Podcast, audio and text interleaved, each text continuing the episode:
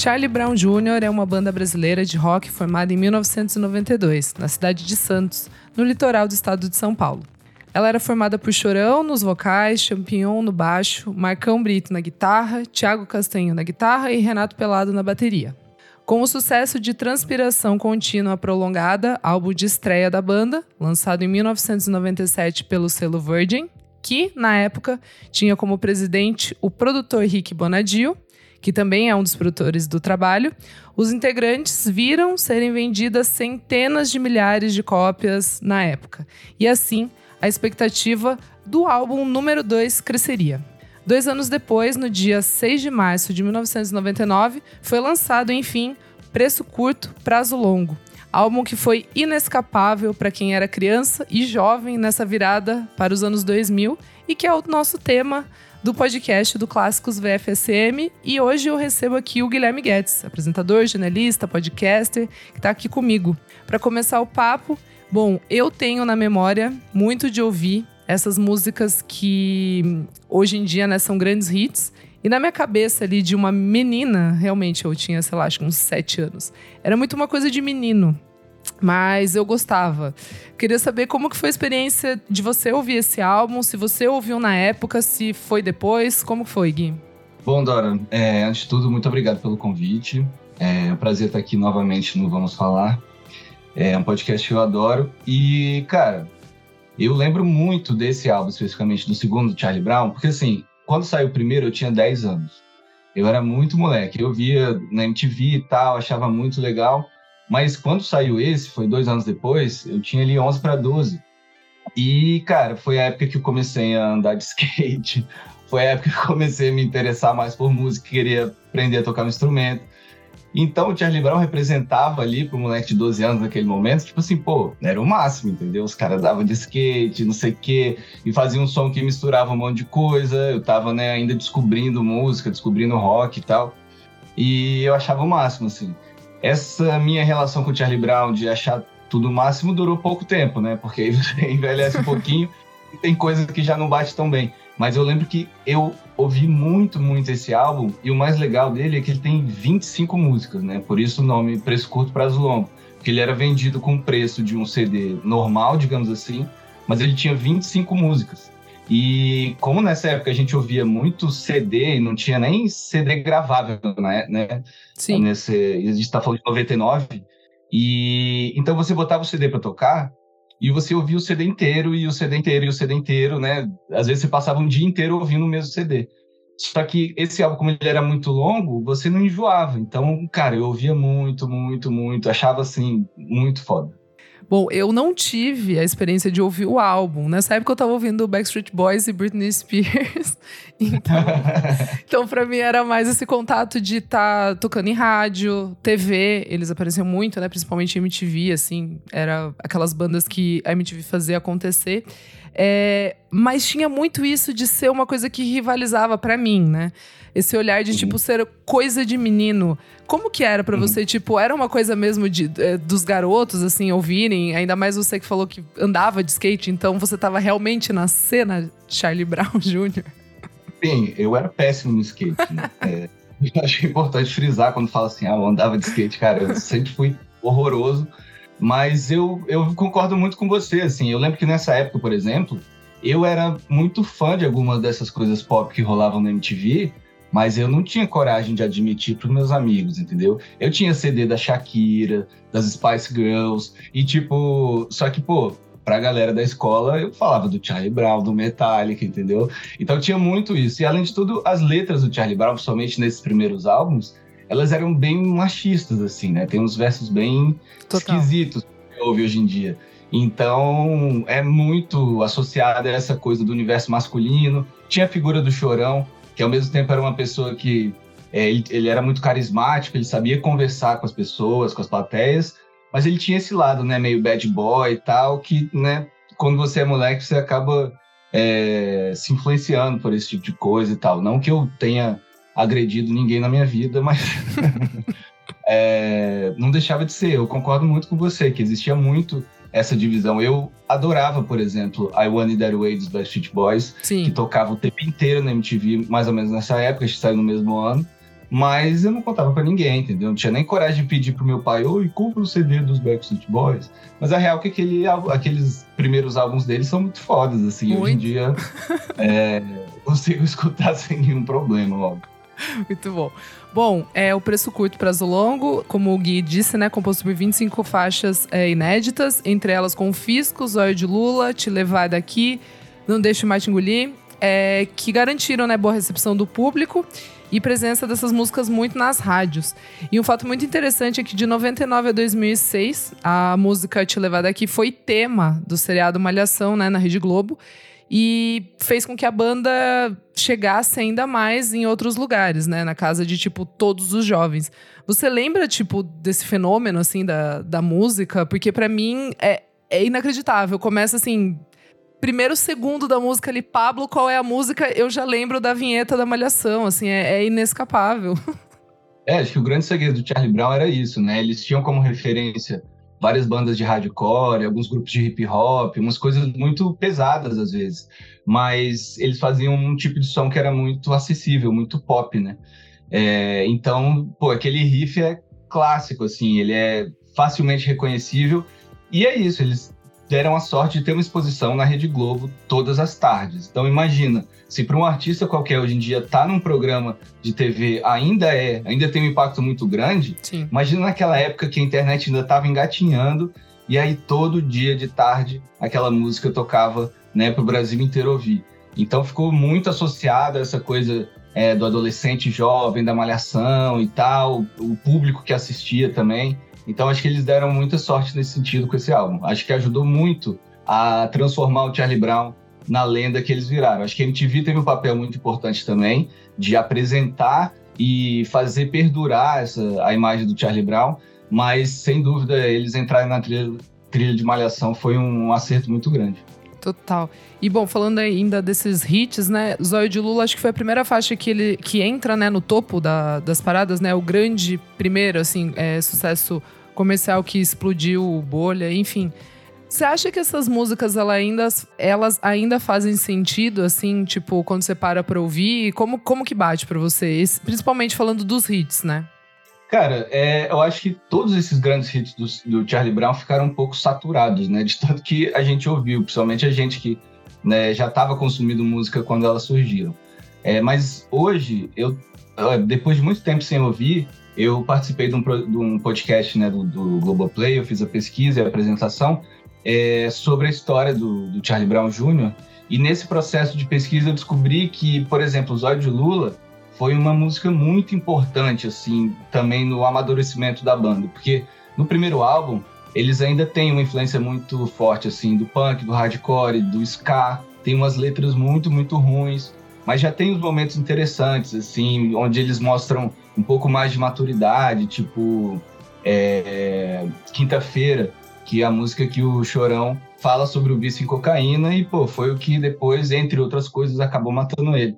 E aí, eu sinto que nesse álbum, No Preço Curto Prazo Longo, ele repete um pouco da fórmula do primeiro, mas já traz uns momentos diferentes, principalmente musicais, assim. E Zóio de Lula, apesar de ser uma música muito batida, é, eu acho que ela tem uma levada de reggae é, que é muito legal, assim, já difere um pouco do que a banda mostrou no, no, primeiro álbum.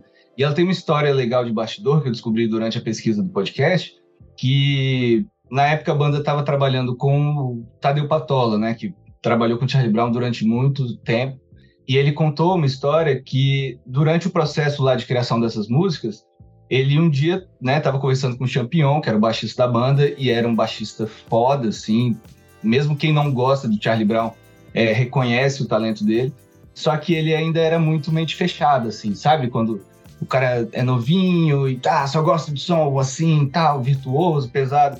Aí o Patola perguntou para ele: pô, você já ouviu The Police? Ele, ah, não, acho um saco essas musiquinhas, blá blá blá. E ele falou: cara, escuta The Police, presta atenção nas linhas de baixo do Sting, tipo, ele é foda e tal. E acho que deu um CD para ele, uma coisa assim.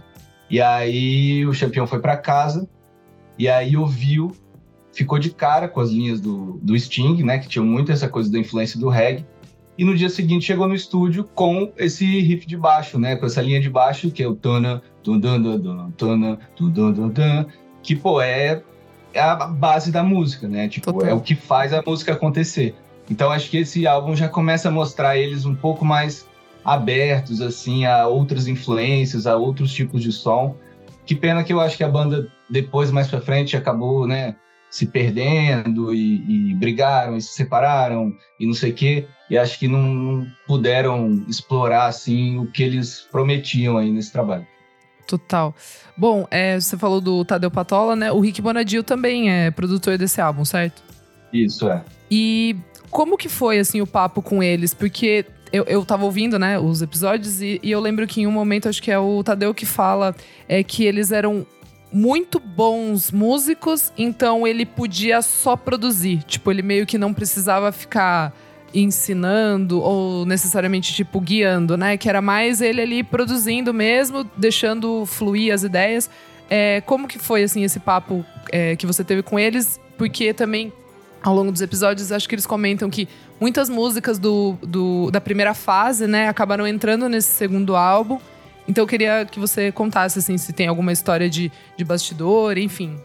Cara, tem muita história interessante nessa fase, porque a banda chegou, quando eles conheceram a banda, o, o, o Champion estava namorando a irmã do Tadeu Patola. E aí ele mostrou uma demo para ele, e aí ele gostou e tal, combinaram de se encontrar, e aí ele acho que foi no ensaio e tal. E ele gostou muito do que ele ouviu, né? Os músicos eram muito bons, mas nessa época eles ainda faziam é, umas músicas mais pesadas, com mais influência de Pantera, umas coisas assim, e cantadas em inglês. Um inglês bem macarrônico, assim, do chorão, mas cantadas em inglês. E aí ele levou pro, pro Rick Bonadio, nessa época eles trabalhavam juntos, e falou: Rick, você precisa conhecer essa banda aqui. Nessa época o Rick tinha acabado de sair né, dos Mamonas Assassinos. Ele produziu os Mamonas, foi aquele sucesso. Aí teve a tragédia que a banda morreu. E aí o Rick estava meio começando a se a voltar a trabalhar assim, a procurar a próxima banda em que ele ia investir. E aí ele gostou do que ele ouviu do Charlie Brown. E aí o Rick e o Tadeu tiveram uma conversa com a banda, onde eles basicamente fizeram duas coisas, assim, um trabalho de edição, né, de cortar as músicas. É, então, por exemplo, tem é, nesse álbum, no Preço Curto Prazo Longo, tem uma música chamada Cruzei uma Doida essa música, na verdade, ela era parte de O Coro Vai Comer. O Coro Vai Comer, que é lá do primeiro álbum, ela, a versão original dela tinha tipo 7, 8 minutos. E aí era a música mais ou menos que a gente conhece, O Coro Vai Comer, mas quando a música acaba, começa uma parte bem hardcore assim e tal. E aí eles falaram, cara, tá muito grande, não, tem como vocês quererem vender e fazer uma música de 7, 8 minutos. Então eles tiraram a parte do hardcore. Só que no, ao vivo, nos shows, eles continuavam tocando. E eles gostavam, e eles resolveram pegar só essa parte hardcore e transformaram em Cruzei uma Doida. Tanto que se você reparar, nessa música ele fala de é, da véia chata sai pra lá, não sei o quê, que é a véia chata que ele fala lá e o couro vai comer. Então eles fizeram esse trabalho de edição e o outro trabalho foi convencer eles a, a cantar em português, né? Convencer o Chorão a escrever e cantar em português. Afinal de contas, eles estão no Brasil e se a banda queria ter alguma viabilidade comercial na concepção do Bonadio, eles tinham que cantar em português. Foi um desafio inicialmente para o Chorão, mas ele era muito fã de rap e tal também, gostava muito de ficar escrevendo. Era, é, o jeito dele de compor era muito uma coisa meio fluxo de pensamento, assim. A coisa vinha na cabeça dele, ele saía escrevendo, e em cima daquilo ali ele fazia um negócio. E então eles fizeram essas, esses dois ajustes, assim, né, de, da banda aprender a, a, a, ser um pouco mais direta, mais objetiva, em vez de fazer uma música com três partes, cada uma de um estilo musical, faz três músicas, entendeu? E além disso, cantar em português. Total. É, bom, a gente falou sobre Polícia, né? Que eu achei bem legal você trazer aqui. E quais outras bandas, tipo, você vê que nesse álbum são muito é, importantes, assim, né, pro, pro trabalho ter se formado? É, porque eles estavam abrindo a cabeça para outros sons. Você acha que teve alguma coisa, assim, que, tipo, putz, isso aqui é, foi fundamental para eles seguirem essa levada, ou enfim? Cara, esse, nesse álbum já começa a aparecer uma, uma influência maior do, do hip hop, do rap, no, no trabalho do Charlie Brown, algo que eles iam continuar explorando ao longo da carreira e que durante o, as entrevistas que eu fiz no podcast, cara, muita gente me falou, assim, muitas pessoas, inclusive do movimento hip hop, falaram que o Charlie Brown foi muito importante na, naquela consolidação do, do, do rap nacional, Total. naquela virada dos anos 90 para os 2000, porque eles faziam o rap chegar para um público que até então não conhecia o rap. A gente está falando de uma época que, pô, os Racionais ganhavam é, primeiro lugar na MTV, mas não apareciam em nenhum outro canal da TV aberta. Existia um boicote, um medo né, da sociedade ao rap nacional por ter essas coisas da crítica social. E mas o, o Charlie Brown sempre incorporou isso. Então, nesse álbum você tem é, músicas tipo União, que é uma música que é, tem participação de vários nomes do rap paulista, toda a galera do RZO e tal. E, e aos poucos eles foram apresentando para o público do Charlie Brown, que era um público mais classe média, classe alta, é, essa coisa do hip hop. E, enfim, é ao mesmo tempo que atraiu o público das periferias que já conhecia, já consumia o hip hop. Então, acho que o grande diferencial desse álbum, é, no contexto da discografia do Charlie Brown, é esse começo do flerte com, com o hip hop e tem também muita influência de umas bandas tipo Suicidal Tendencies, Infectious Grooves, que era uma galera lá do, da música californiana que tinha muito essa coisa da velocidade, das guitarras virtuosas e tal e do, do baixo também, né? Com essa coisa do slap, essa coisa meio funkeada. E que aparece muito nesse álbum. Assim, ele é um álbum de muitos contrastes. Você tem tanto umas coisas mais é, rápidas e, e, e, pesadas, tipo Mantenha a Dúvida, ou você também tem, sei lá, O Preço, que é uma música, uma balada meio triste, onde o Chorão faz praticamente um rap, assim, tem uma melodia, não é exatamente um rap, mas é, ele vai contando uma história, que ele vê o moleque pedindo dinheiro no farol, e aquilo faz ele pensar sobre a relação daquele moleque com o pai, faz ele, ele pensar sobre a relação dele com o pai. Eram uns momentos assim que o, que o Chorão saía um pouco daquele personagem do bad boy para mostrar esse lado mais sensível dele e que acho que ele acertou muito quando ele foi por esse caminho. Total. Uh, bom, esse álbum, geralmente aqui no Clássicos a gente vai meio falando faixa por faixa, mas aqui são 25 faixas. É, então tá. fica um pouco puxado. É, mas bom, a gente começa ali já com Confisco e Zóio de Lula, que é um excelente, né, um excelente abre para um álbum é, longo desse. Quais faixas você, você destaca, assim? Tipo, eu acho bem interessante Bons Aliados, que tem participação do, do Rodolfo. É, Bons Aliados que traz muito junto com Resolve Meu Problema aí, acho que são as faixas que trazem a coisa do ska, uhum. que era um, uma, uma presença muito forte no primeiro álbum. Quando o Charlie Brown, inclusive, apareceu na mídia, assim, muitos, muitas críticas, muitos reviews na imprensa destacavam a influência de ska na banda. Que na época era algo, né, tava rolando aquela segunda geração do ska e tal. Então eles beberam muito nessa fonte também. É, eu destaco, assim, quando era moleque, assim, eu vivi muito esse álbum, eu gostava principalmente do meio ali desse álbum, que é. A gente vê ali na sequência, né? Tem é, Te Levar, tem o que é da Casa da Casa, que é um ambiente com beatbox, o preço que eu já falei, o Não Deixe o Marte Engolir, que é muito legal. Muito boa. Uhum. Aí tem. É, e aí, quando chega ali em União, que é a faixa 11, que é aquela que eu falei, que tem a, a galera do rap e tal, uhum. ela ali começa uma sequência de músicas que, pô, eu pirava muito. Que aí tem aquele velho carteado e umas manobrinhas, que é uma faixa bem, tipo assim, skate punk, sabe? Para você ouvir na, na, na, sua mini ramp. é, que não é o caso, mas enfim. É, aí tem 333, que já tem uma coisa, não é tão rápida, mas já tem umas guitarras interessantes, assim, uma coisa meio melódica também. Mantém a dúvida, que é outro hardcore bem rápido, assim, do surf, que é uma coisa meio é, surf rock, assim, que é, também é um som que eles exploraram alguns, em alguns tempos. História Mal Escrita, que é uma música que eu acho ok, não acho grande coisa, uhum. mas depois tem Chicano Skate nos Canos, que é um instrumentalzinho no violão, assim. Bom, boa. Eu acho muito boa também. Então é esse miolo do álbum é o que eu sempre gostei mais, assim, era a parte que eu ficava ouvindo em repeat quando era moleque. Muito bom. Eu, assim, eu entendo que o é, é que eu, eu, eu fico meio confusa. Não sei se por ter acontecido, né? Tudo que aconteceu, assim, essas tragédias. Mas eu tava conversando com os amigos, assim, eu acho que se eles estivessem vivos, a turnê do Charlie Brown, assim, essa, agora essas voltas, ou essas turnês especiais, assim, eu imagino eles fazendo, tipo, uma de 25 anos desse álbum. Acho que seria, tipo assim, uma coisa muito gigante. Mas falando da época, assim, do, do, da cena brasileira, onde que você vê eles? É, porque, sei lá, a gente tinha Rapa, a gente tinha Nação Zumbi. E eu sempre entendi que o Charlie Brown tava meio em tudo, só que meio que em nada, sabe? Se, se a gente tentasse juntar um pouco. É, não sei se é pela minha percepção de ser também menina, jovem, e naquela época também não, não, não entender é, música como né, esses movimentos e entender cenas locais, enfim.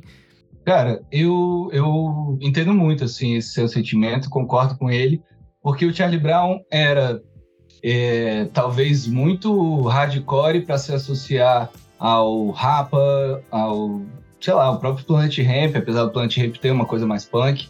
Eles traziam uma coisa de groove, mas não era exatamente o Chico Sainz e Nação Zumbi, apesar de ser outra grande referência deles também.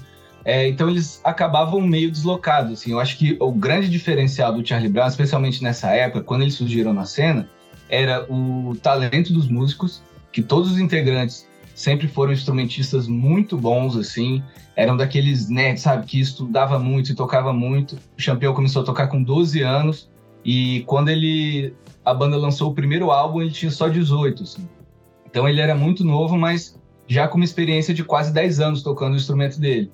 É, o Renato Pelado, baterista, era músico lá de Santos, já era o mais velho da banda e ele tocava com um monte de gente, então tinha esse respeito assim da cena artística pelo talento dos músicos e tinha o Chorão, que goste dele, ame ele ou odeie ele, ele era uma figura muito carismática, muito magnética, assim. É, então, ele no palco, principalmente, era uma coisa meio irresistível, assim. Você não, é, não tinha como não prestar atenção nele, não tinha como não ouvir ele. E ah, as letras podiam ser é, medíocres em alguns casos e tal, mas ele sabia como, né, como eu falei mais cedo, ele sabia comandar as plateias e sabia escrever as letras de uma forma que as pessoas ouviam e se conectavam, não era algo misterioso ou que estava nas entrelinhas e que você tinha que fazer conexões e tal.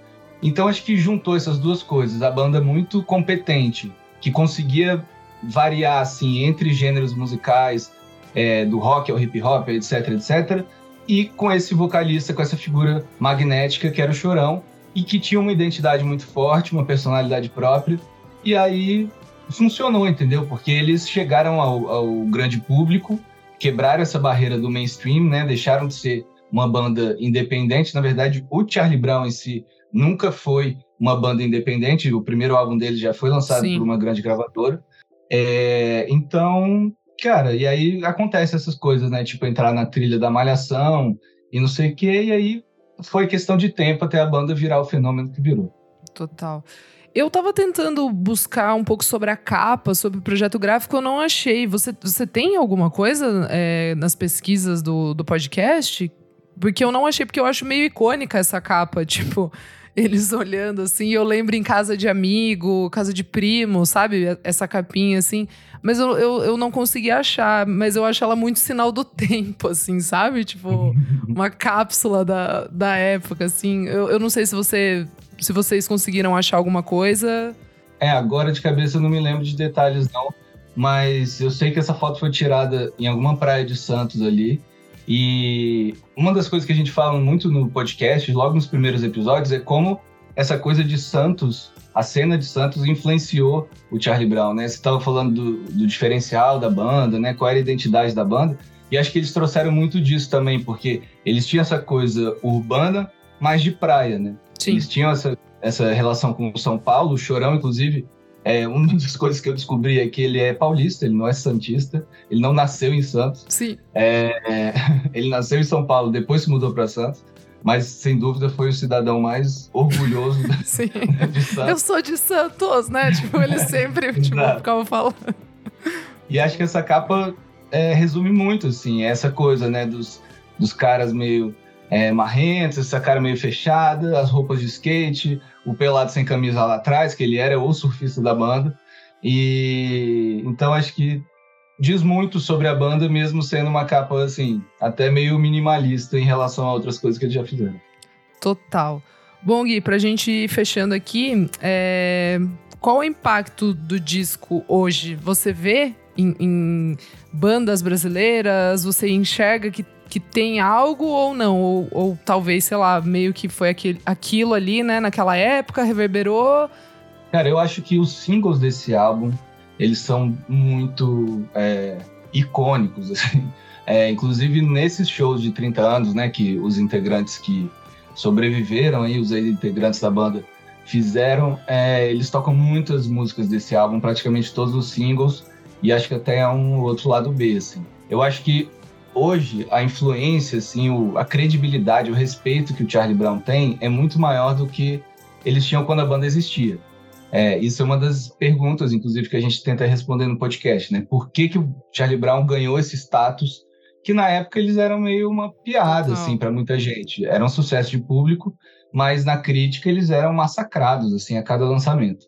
E esse álbum especificamente, eu não sei se eu vejo tanta influência além dos singles. Eu acho que principalmente álbuns ali tipo o Bocas Ordinárias, que tem Só por uma Noite, Papo Reto, e o Acústico MTV, eu acho que é, esses dois trabalhos eles têm uma influência que você vê muito hoje, assim. A gente no podcast entrevistou Matuê, Hariel, MC Daniel, muitos artistas, é, de Ferreiro, Dani X0, e todos eles, né, que é, o, a galera do, do funk, do, do, trap tá, começou mais agora, o de Ferreiro foi ali no meio dos anos 2000, mas todos eles destacam, assim, a influência do Charlie Brown e especialmente a influência do Chorão, na postura dele, no jeito dele escrever, no jeito dele de falar.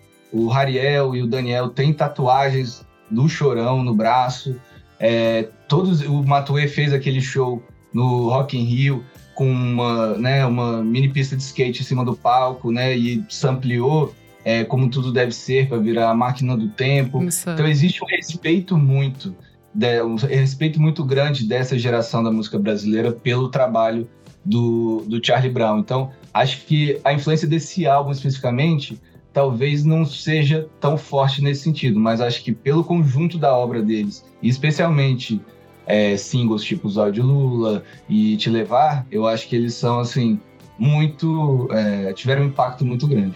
Eu até adicionaria nessa lista aí a Jambu, aquela banda de indie, né? Indie rock, que uhum. lançou um álbum bem legal, tudo é muito distante. Eu consigo ver também umas células ali de Charlie Brown, assim, na é, na pegada, assim, tipo. Uhum. então é muito legal, tipo, sei lá, pensar em Matuei pensar em também banda indie, sei lá, tipo, do norte do país, assim, é, é, é muito legal. Eu, eu concordo 100% com você e ainda acrescento que a minha relação com esse álbum hoje em dia é isso, tipo, eu gostei muito de ouvir agora pra gente fazer o, o o podcast, mas não é uma coisa que eu tô ouvindo sempre.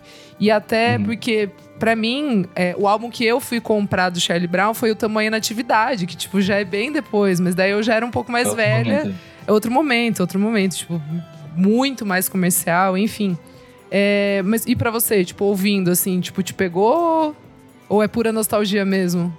Cara, não, assim, foi, foi bem nostálgico, mas é, foi um dos que eu mais gostei de revisitar, assim, porque eu ouvi, como eu falei no começo, né? Eu ouvi muito esse CD, né? Era o CD, Sim. assim, eu tinha. E eu lembro que, inclusive, eu comprei ele. É, comprei assim, né? Pedi de presente para os meus pais. É, e eu foi ele e o Só no Forever dos Raimundos. Sim, tinha lá em casa. É. Meu irmão que foi lançado comprou. mais ou menos na mesma época. E que, né, também achava massa e tal. Então, é, teve um. Nossa, eu lembro muito assim dessa época. É, acho que o Charlie Brown teve álbuns, talvez, que hoje envelheceram melhor que esse, mas especialmente o, acho que o 100% Charlie Brown Jr., que tem uma pegada mais suja, mais punk, eu gosto muito. O próprio Bocas Ordinárias que eu citei. Mas eu gosto muito desse álbum pela nostalgia e também tem uma parada que ele foi todo gravado ao vivo, né? Com, é, e com coisa de estúdio analógico e tal. Então, assim, pra galera que de repente se interessa por produção e tal, e, e, e tá ouvindo esse podcast, acho que vale inclusive comparar assim, com outras coisas que foram feitas pelo Charlie Brown mais na frente, que você nota muito bem assim, a, a diferença da sonoridade mais digital, mais menos quente, assim. E nesse álbum você ouve de fato praticamente a banda tocando junto, assim. Mas como eram músicos muito bons, é, não sou aquela coisa meio solta, sabe? Aquela coisa meio errada que muitas vezes acontece. É um álbum muito conciso, preciso, mas que soa muito bem. Não, não tirou a energia que a banda tinha tocando ao vivo. Total. Bom, Gui, é isso. Vamos finalizando aqui. Vou pedir para você deixar seus contatos, onde o pessoal é, te encontra e convidar, né, para ouvir o podcast. Com certeza. O pessoal me acha no, nas redes aí, arroba gguedes, é onde eu costumo postar as coisas que eu faço, é, os projetos que eu estou trabalhando, e também nas transmissões ao vivo, né, do Multishow e do canal Bis, que eu estou sempre apresentando. E convido todos vocês a escutar é, o podcast Cultura Pop Show, temporada 1. O nome da temporada é O Errado Que Deu Certo, que é uma música do, do Charlie Brown. E são oito episódios com entrevistas inéditas, exclusivas, que, onde a gente resgata toda a história da banda, passa por boa parte da discografia e fala, claro, também de todas as tragédias que aconteceram depois, inclusive é, com a morte do Chorão do Champion, foram entrevistas muito difíceis, assim, algumas delas de fazer. Como profissional, foram algumas das mais difíceis que eu já fiz, com certeza, porque a gente realmente conversou com as pessoas que estavam ali em volta e viveram tudo aquilo de perto e né, lamentam que o Charlie Brown, mesmo com toda a força e influência que eles têm, é, tenha acabado de um jeito tão trágico.